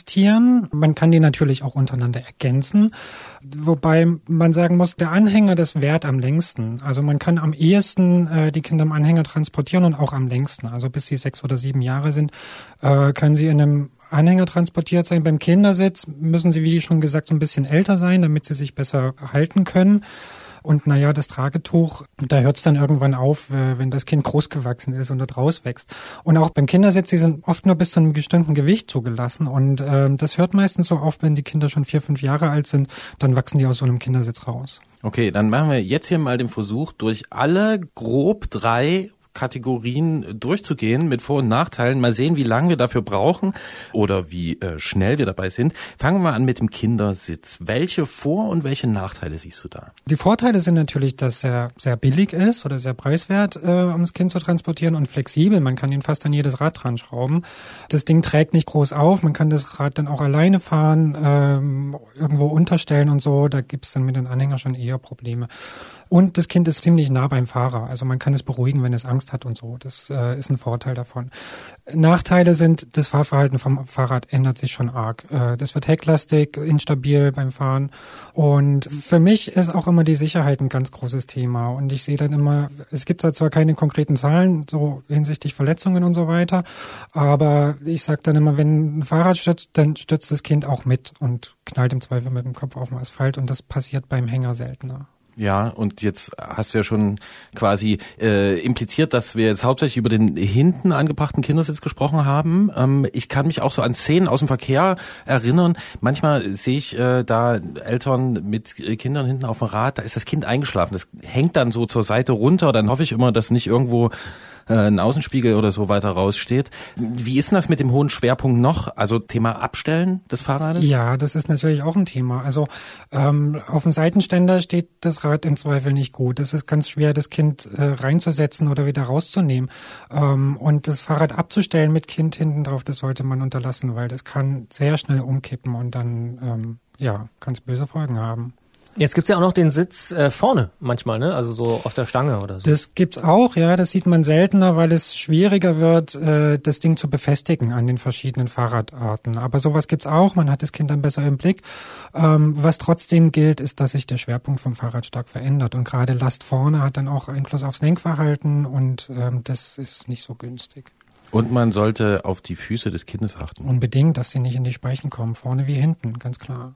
Und die Finger in dem Sattelfedern, auch ein Thema. Auch ein Thema, genau. Kleine Kinderfinger, die sich in äh, Sattelfedern einhaken. Ähm, da gibt's, glaube ich, auch so Schutzgeräte. Äh, und äh, Christian muss aufpassen, dass er nicht nochmal in diesem Podcast Stange sagt zum Oberrohr. Aber das nur am Rande. Ähm, gehen wir mal weiter zum Kinderanhänger. Wie sieht's da aus? Vor- und Nachteile, ganz kurz. Ja, also die Vorteile ganz klar, das Kind hat's bequem und hat mehr Platz. Das, man sieht auch ganz oft, dass die da drin ganz schnell einschlafen. Man kann ein paar Sachen mitnehmen, irgendwie Spielsachen ähm, oder ein Buch oder was weiß ich. Und ähm, die sind dann auch so flexibel, dass man sie oft zu einem Kinderwagen umbauen kann. Also ich kann das Ding dann vom Fahrrad abnehmen, das Kind kann drin sitzen bleiben, ich kann damit einkaufen gehen, sonst irgendwas. Und ja, für mich sind sie von der Sicherheit im Straßenverkehr absolut an oberster Stelle, weil sie, naja, wie noch eine Box außen drum haben. Und so verschiedene Studien zeigen auch, dass die eher weggeschoben als überrollt werden zum Beispiel. Und für meine Begriffe ist das Kind darin am sichersten. Das also so die ersten Einblicke und Ideen zum Thema Transport von Kindern auf und neben und mit Fahrrädern und äh, ohne Stange natürlich. Äh, wir reden gleich noch ein bisschen weiter über das Thema. Vor allen Dingen auch, wir hatten das Thema Tragetuch schon angesprochen, auch darauf wollen wir gleich nochmal eingehen. Hier endet aber auf jeden Fall die normale Ausgabe für die Sendung und wir sagen schon mal vielen Dank, Jens Klötzer. Danke euch. Jetzt würde ich sagen, wenn ich diesen Beitrag hören würde und ich hätte jetzt nicht so viel Ahnung von Fahrrädern und Radverkehr und dann würde irgendwie Nachwuchs anstehen und jetzt hätte jemand gesagt in diesem Interview, ja, der Kinderanhänger, der wird eher weggeschoben. Das würde mich nicht unbedingt beruhigen. Also mir wäre da jetzt wegschieben oder drüberfahren, das klingt für mich beides irgendwie schlimm. Ähm, Gibt es nicht auch so einen Effekt, dass so ein Kinderanhänger auch als Achtungszeichen so fungiert? Kennst du das? Klar, man kennt das als Autofahrer. Wenn ich vor mir so ein Gespann habe und da ist so ein Hänger hinten dran, dann es hat so eine Signalwirkung. Die Dinger sind bunt, äh, haben Reflektoren und weiß ich nicht, und man hat automatisch das Gefühl, da sitzt jetzt was Verletzliches drin und äh, macht mal einen großen Bogen drum. Was ähnliches gilt aber auch für den Kindersitz auf dem Gepäckträger. Okay, also würde ich jetzt mal sagen, wir einigen uns drauf, dass das Wegschieben doch eher der Einzel- und der Minimalfall ist, der in den meisten Fällen halt doch nicht passiert. Wie ist denn das zum Beispiel beim Thema Federung? Da gibt's ja auch Unterschiede. Brauche ich einen gefederten Kinderanhänger oder nicht? Unbedingt. Und die meisten Modelle sind auch gefedert. Also ähm, man kennt das ja, man rappelt schnell mal durch ein Schlagloch. Und gerade wenn man so einen Anhänger drin hat hinten, der mit zwei Rädern ausgerüstet, der nimmt eine andere Spur als das Fahrrad. Und da mal einen Bordstein mitzunehmen oder ein Schlagloch, das kann durchaus passieren. Und äh, die Dinger sollten unbedingt gefedert sein, ähm, um das Kind einfach zu schonen. Ähm, so ein Kindersitz ist zwar auch gefedert, aber der bietet lange nicht so viel Federweg, wie ein guter Kinderanhänger bieten kann. Und am besten ist eine einstellbare Federung, damit ich mit dem mitwachsenden Kind und mit dem Gewicht äh, da auch noch mitgehen kann, weil wenn er am Anfang zu hart ist und am Ende zu weich, dann bringt die Federung auch nicht so viel. Stichwort Gewicht. Wir haben vorhin schon kurz gesagt, dass es ja noch diese dritte Art gibt, äh, Kinder zu transportieren, nämlich das Tragetuch. Also direkt am Körper das Kind zu haben, während man beispielsweise Fahrrad fährt. Wie beurteilst du das? Ja, ganz beliebt bei Kleinstkindern, weil sie eben noch nicht so viel Gewicht haben und äh, oft auch die Nähe der Eltern schätzen. Ich finde es nicht so gut und äh, ich kenne auch keinen, der sowas empfehlen würde, weil wie vorhin schon mal gesagt, wenn der Fahrer stürzt, dann stürzt auch das Kind und äh, im Unfallfall kann ich das Kind gar nicht so schützen. Ich kann nicht noch nicht so reagieren, um das irgendwie noch abzufangen und ähm, das halte ich für ziemlich gefährlich. Dann lieber ein Anhänger und äh, wenn es dann doch so früh sein soll, eben bestimmte Vorkehrungen treffen. Es gibt da Kleinkindersitze oder so Hängematten, wo man die Kleinkinder entsprechend fixieren kann, damit sie nicht so rumkollern im Wagen und dann kann man sie auch schon im Säuglingsalter mitnehmen. Hm, nun wächst so bekanntlich so ein Kind sehr schnell, vor allem wenn es klein ist, ist dann nämlich nicht so lange klein, wächst am ganzen Körper und damit natürlich auch am Kopf. Wann kaufst du den ersten Kinderhelm und in welchen Abständen wirst du den tauschen? Das kommt ganz allein auf die Passform drauf an. Also ich würde einkaufen, sobald einer passt. Ästhetische Ansprüche sind da zweitrangig, da legen, glaube ich, auch die Kinder noch nicht so viel Wert drauf. Und ich würde den nächsten kaufen, wenn er nicht mehr passt. Ähm, es kann sein, dass wir anfangen und es gibt so kleine Helme noch nicht, dann werden wir trotzdem losfahren, weil wir mit dem Anhänger dann doch irgendwie eine Karosserie drumherum haben und dann vielleicht nicht im Berufsverkehr fahren und nicht so weite Strecken fahren werden. Aber ein Helm, sobald es geht. Mit dem Thema Helm sind wir auch schon mittendrin beim Thema Sicherheit. Wir haben auch schon ja so ein paar Sachen angesprochen. Du hast gesagt beispielsweise, dass so ein Anhänger eher weggeschoben wird, als dass er jetzt wirklich ähm, richtig ja umgekippt wird oder weggekachelt, um es mal ganz drastisch zu sagen. Aber dieses Thema Sicherheit ist natürlich ein großes Thema. Wie hoch bewertest du denn selbst das Thema? Also wie sicher oder gefährlich ist gerade der Kleinkindtransport auf dem Fahrrad? Man kennt ja auch, also beispielsweise aus dem Freundeskreis dann doch so Geschichten, dass der Anhänger mitgenommen wurde, weil der Autofahrer zwar das Fahrrad gesehen hat, aber eben nicht den doch niedrigeren Anhänger oder so. Ja, klar. Also es ist nicht gefahrlos, das ist klar. Aber man müsste das Kind ja in Watte packen, wenn man jeder Gefahr aus dem Weg gehen will und ähm, auf jedes Abenteuer verzichten. Und ich glaube aber so Fahrradfahren ist so für so ein Kind auch Abenteuer.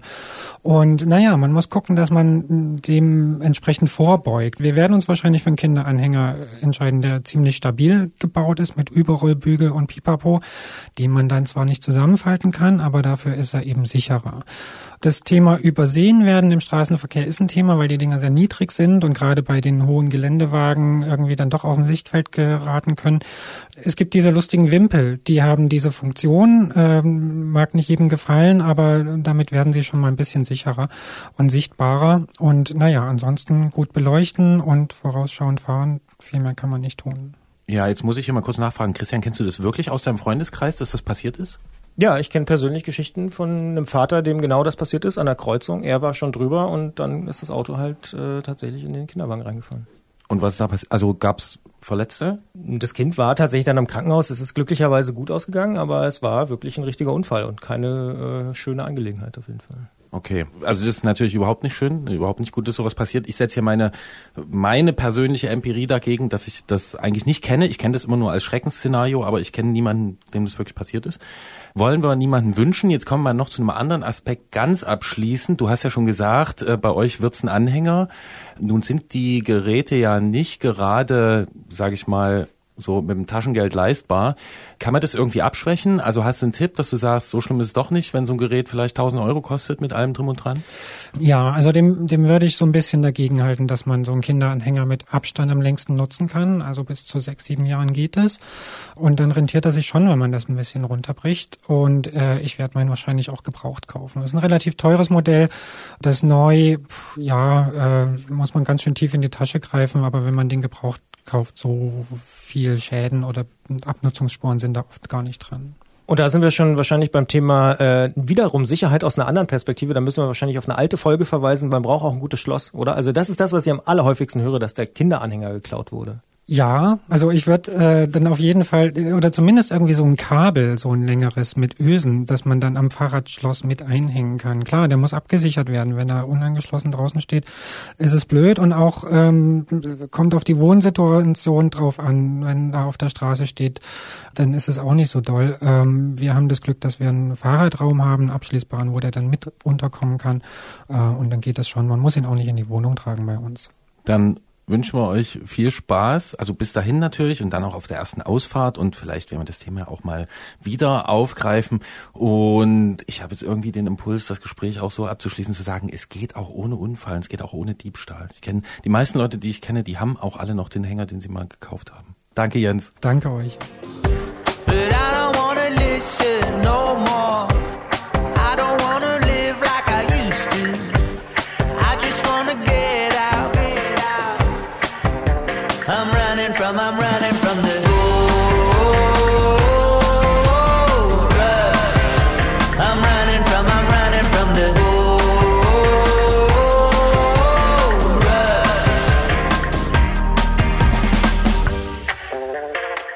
Zwei Dinge sind mir nach diesem Gespräch wichtig zu erwähnen. Das eine ist, wir haben uns natürlich nur auf Lösungen bezogen, bei denen man mit dem existierenden Fahrrad das Kind äh, transportiert und sind davon ausgegangen, das ist kein Spezialrad. Also wir haben ausgeklammert äh, sowas wie Lastenräder, in die man Kinder setzen kann oder sowas auch wie sogenannte Longtails. Das wäre dann nochmal eine eigene Betrachtung. Das konnten wir jetzt aber nicht auch da noch reinpacken. Und Spezialräder sind ein gutes Stichwort, denn wir reden gleich über Tallbikes. Ja, vorher möchte ich aber trotzdem noch was sagen dazu. Ich habe natürlich dieses Gespräch geschnitten und jetzt, wo wir die Moderationen hier sprechen, dann habe ich mir das alles nochmal angehört. Und ehrlich gesagt, ich habe ein ganz blödes Gefühl in der Magengegend, wenn wir äh, beim Kinderthema dann gleich wieder äh, über solche Sachen sprechen müssen, dass da Kinderanhänger weggeschoben werden und dass ja leider in so einem SUV man so ein eingeschränktes Sichtfeld hat. Da ist einfach ähm, mir das so deutlich geworden nochmal beim Schneiden, dass da massiv was falsch läuft im Straßenverkehr. Damit kommen wir quasi wieder zurück auch auf das Thema von ganz am Anfang, dass sich Ja. da vielleicht die Regeln und die Gesetze auch ändern sollen. Und wir haben noch nicht das Reizwort Warnweste erwähnt. haben wir auch noch nicht erwähnt, das stimmt. Ja, so eine Art andere Warnweste, so eine Alternative und vielleicht viel lustigere Warnweste haben Daria und Justus. Ähm, die haben nämlich keine Weste an, sondern die sitzen einfach ein Stück weiter oben und ich habe die Vermutung, dass die wirklich nicht übersehen werden. Auch nicht aus dem SUV. Stichwort Tallbike.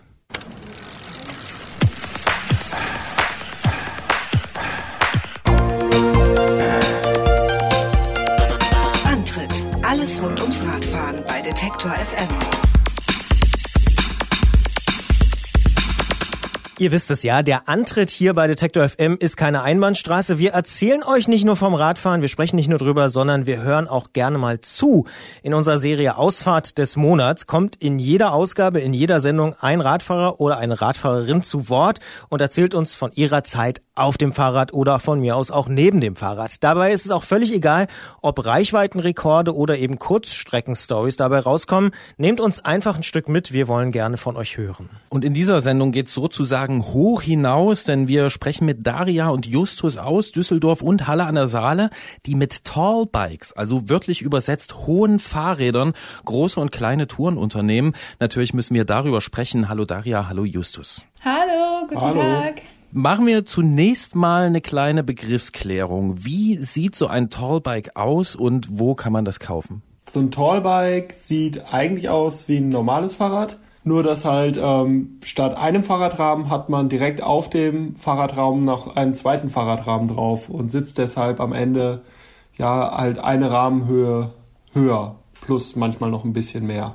Also bei zum Beispiel denen, die wir jetzt gefahren sind. Bei anderen kann man es natürlich noch nahezu unendlich viel höher mit mehr Fahrradrahmen bauen, aber wir haben die jetzt mit zweien gebaut und kaufen kann man die gar nicht eigentlich. Und das ist auch sehr gut so, weil das ein Selbstmachtding ist und gehört zum Fahrradaktivismus. Also diejenigen, die sich trauen, so einen Fahrradrahmen auseinanderzunehmen und zu schweißen und das zu lernen, die sind dann, ähm, die werden belohnt mit einem Tallbike. Das klingt für mich wie ein Doppeldecker-Bus, aber da gibt's eine Treppe, um nach oben zu kommen. Also wie komme ich denn an den Sattel? bei der Höhe funktioniert es ziemlich gut, dass man wirklich ähm, hinten auf eine Strebe draufsteigt oder wenn man sich einen kleinen Tritt dran baut, auf so einen kleinen Tritt dran baut, anschiebt und während man rollt, einen Fuß aufs Pedal setzt. Also praktisch beim Fahren hochklettert.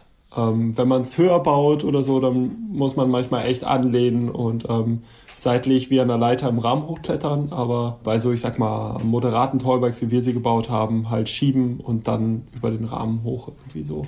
Das funktioniert halt wie so ein City-Roller ein bisschen. Und dann kann man drüber klettern und weil der zweite Fahrradrahmen ein Damenrad ist, kann man sich auch ein bisschen so drum herum mogeln und sich relativ schnell hochschwingen. Also es sieht immer alles viel spektakulärer aus, als es in Wirklichkeit ist. Okay, das habe ich verstanden. Man schwingt sich so ein bisschen auch mit der Pedale dann hoch, aber wie komme ich wieder runter? Springen. Einfach springen. Ich wette, dass wir nicht die Ersten sind, die euch diese Frage stellen, oder? Ja. Okay, ähm, aber jetzt stelle ich mir das wirklich so vor, ähm, Christian wird jetzt hier vorgestellt, dem Tallbike und das Tallbike Christian und dann probieren die beiden das miteinander und äh, Christian kommt auch gut in Fahrt und dann kommt aber eine Ampel und er muss halten. Was macht er da? Also wie, wie der springt dann an der Ampel, an der Haltelinie irgendwie zur Seite runter? Also angenommen, man hält an der roten Ampel, kann man das machen. Ähm, man kann auch wirklich eine Vollbremsung machen. Also angenommen, da kommt jetzt plötzlich ein anderes Fahrrad zwischen Autos oder irgendein Auto ähm, schneidet einen oder sowas. Man kann eine Vollbremsung machen.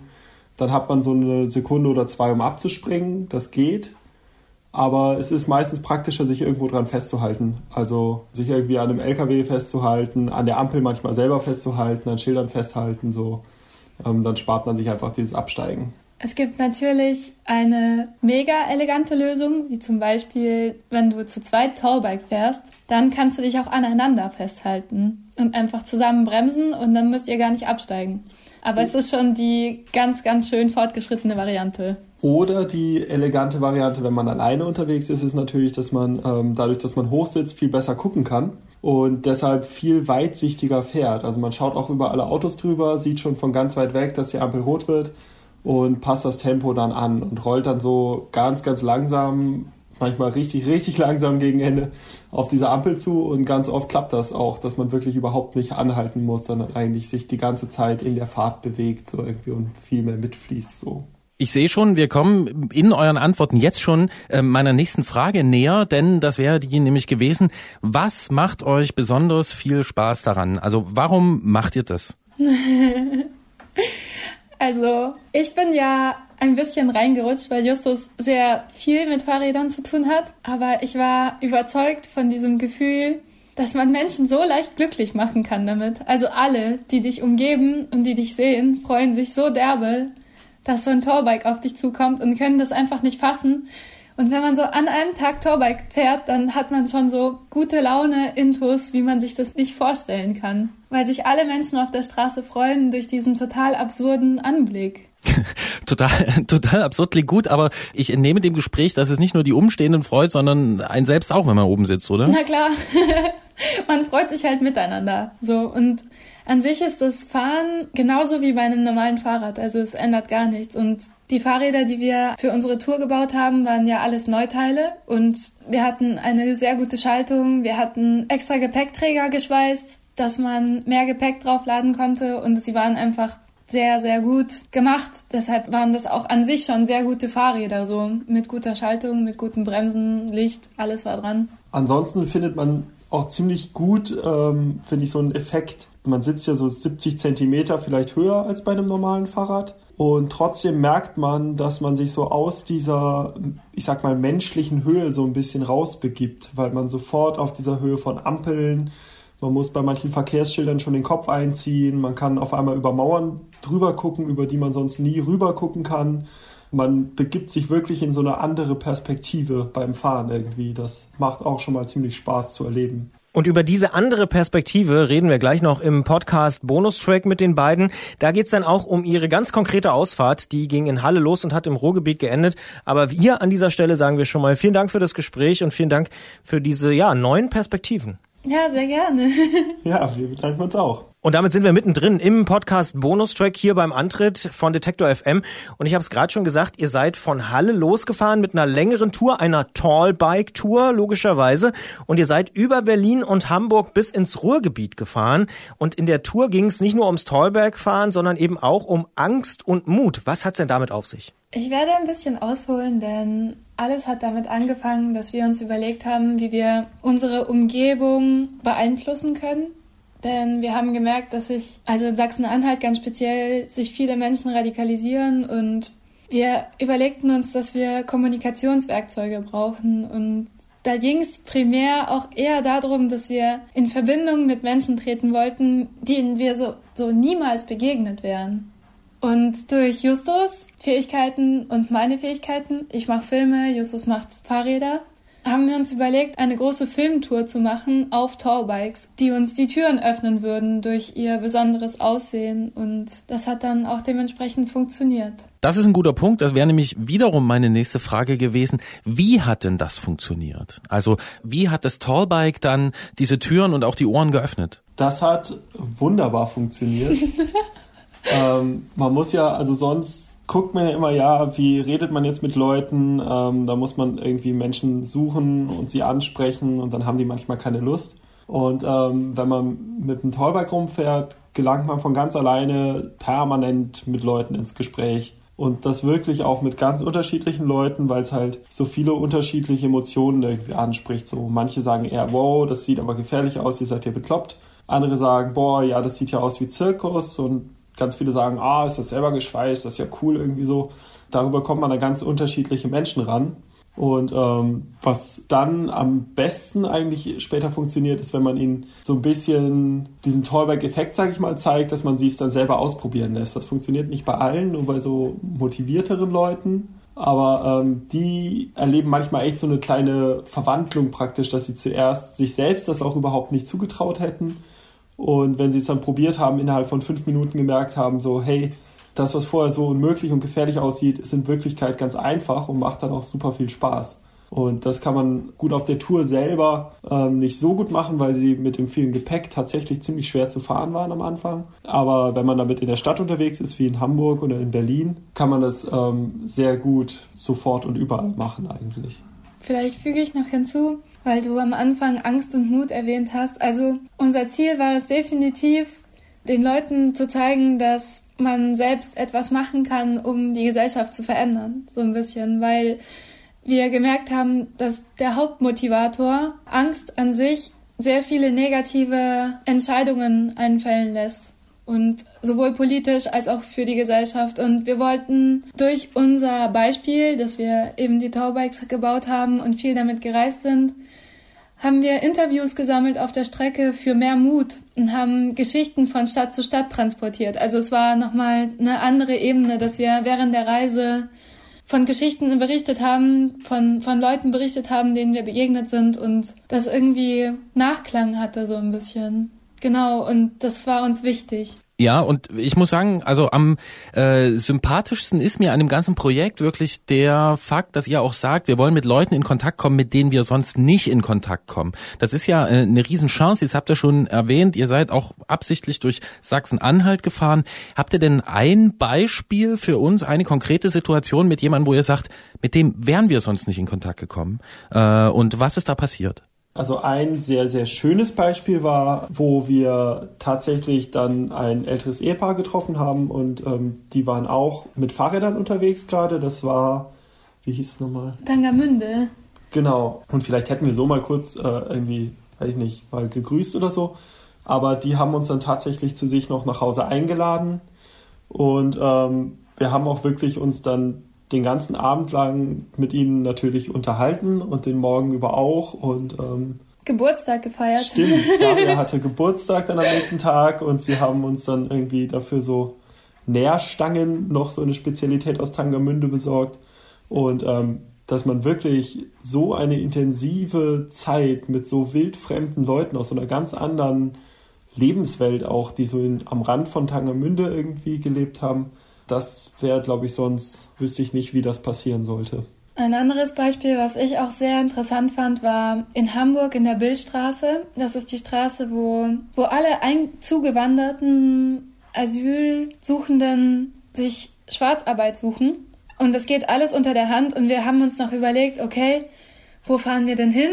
Und dann meinten ein paar Hamburger, ja, es gibt da so eine Straße, da traut sich aber nicht so richtig jemand hin. Wir sind hingefahren und es war ein absolutes, richtig heruntergekommenes Industriegebiet mit nur Ausländern drin, die auch erstmal sehr argwöhnisch gegenüber uns eingestellt waren, weil wir weiß waren, weil wir zu einer anderen Gesellschaftsschicht gehört haben. Oder es war einfach sichtbar, dass wir nicht von dort kamen und uns gar keiner kannte. Und wir wussten zuerst gar nicht genau, wie wir uns verhalten sollen. Und dann kamen wir in einen Imbiss rein und bestellten erstmal eine Limo und keiner hat mit uns gesprochen.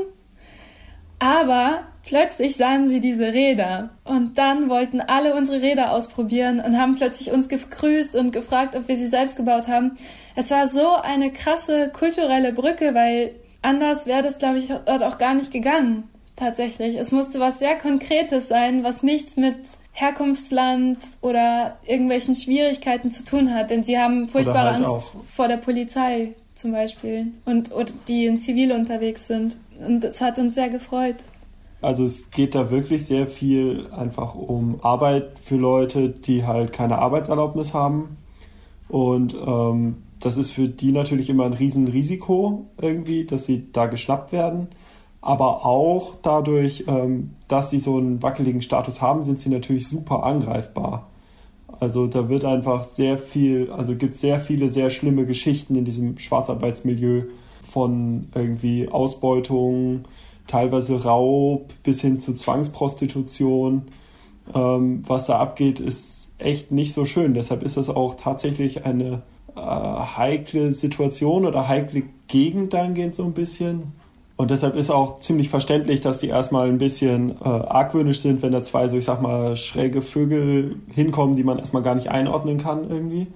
Aber dafür hat es dann eben, weil diese Tallbikes so anders sind und so überhaupt nichts damit zu tun haben, hat es dann so super funktioniert. Und es war dann auch echt schön mit den Leuten da. Ja, sie haben uns Geld gespendet. sie haben uns für die Weiterfahrt so zwei Euro oder vier Euro zugesteckt und wir haben uns so gefreut einfach, weil sie halt wirklich uns ja sehr gut aufgenommen haben. Genau.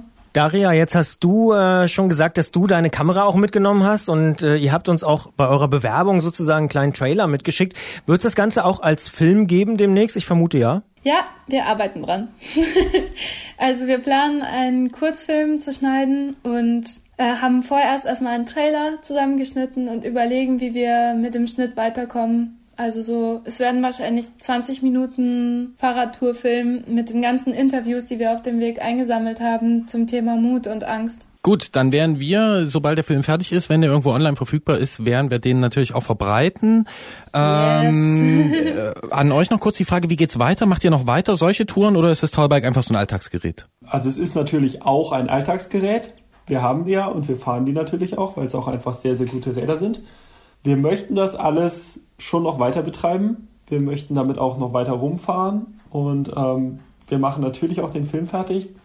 Aber das alles ist gerade bei uns ein bisschen unklar, einfach weil wir gerade auch an so Punkten stehen, wo unsere Zukunft noch sehr offen ist und wir einfach viele Sachen machen, irgendwie mit Kunststudium und ich bin gerade äh, mit meinem Bachelor fertig und damit auch noch ziemlich unklar, wie es weitergeht.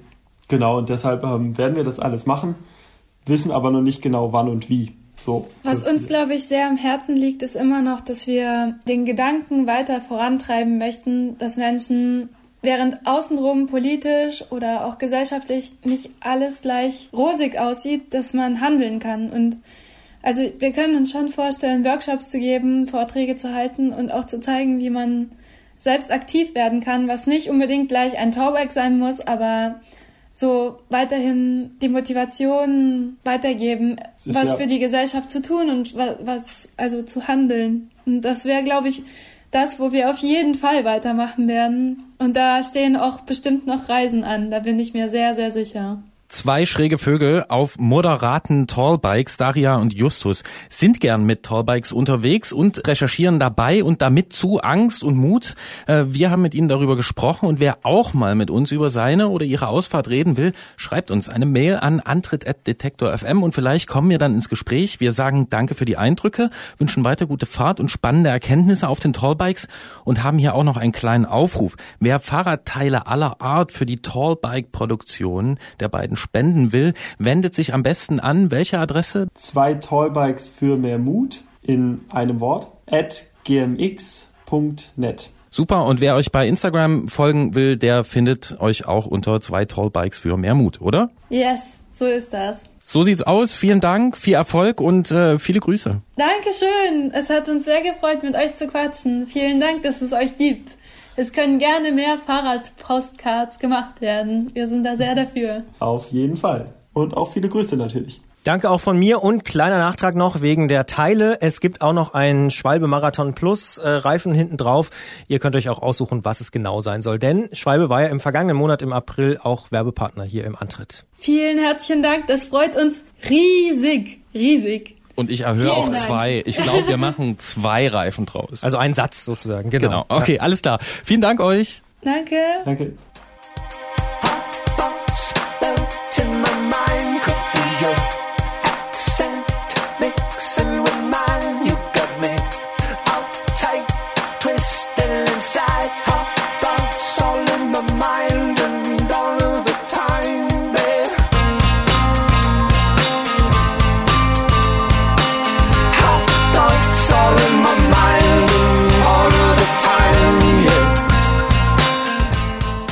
Christian, kannst du schweißen? Nö, Dann ganz einfache Antwort. Dann wird's äh, in naher Zukunft nichts mit dir und dem Tallbike. Nee, ist äh, nahezu unmöglich, würde ich sagen, ja. Ich bin, das habe ich schon oft zugegeben, auch an dieser Stelle, ich bin jetzt nicht so der große Bastler. Naja, jeder wie er kann und wie er mag. Und da machen wir jetzt hier äh, die Überleitung zu unseren Terminen. Denn wer mag, der kann an den Gardasee fahren. Da findet seit 1994 das Bike Festival am Gardasee statt. Und auch in diesem Jahr ähm, ist es dort natürlich vertreten. Vom 3. bis zum 5. Mai geht's dort um alles rund ums Stollenrad. Also quasi direkt, wenn man diese Folge hier hört, kann man direkt hinfahren. Oder ist vielleicht schon auf dem Weg dahin, kann ja auch äh, möglich sein. Am 18. und 19. Mai ist also noch ein bisschen Zeit, wer den Podcast relativ früh hört, gibt's die Velo Hamburg und vom 24. bis 26. Mai auch die E-Bike Days in München für all jene, die also lieber mit dem Motor unterwegs sind und vielleicht noch weniger selber basteln.